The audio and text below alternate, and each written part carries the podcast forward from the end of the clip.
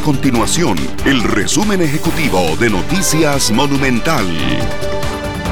Hola, mi nombre es Fernanda Romero y estas son las informaciones más importantes del día en Noticias Monumental. Los equipos vacunatorios de la Caja Costarricense de Seguro Social registran la aplicación de 17.762 terceras dosis contra el COVID-19 a funcionarios de instituciones de primera respuesta. Según datos del Sistema Integrado de Vacunas, a nivel país se han colocado más de 6 millones y medio de vacunas contra este virus. De esta cifra, un 72% corresponde a primeras dosis y un 54% a segundas dosis. El Sindicato Nacional de Enfermería, SINAE, los solicitó a la Junta Directiva de la Caja Costarricense de Seguro Social la creación de un espacio físico en los hospitales para que los familiares puedan despedir de una forma humanizada a sus seres queridos que fallecen por COVID-19.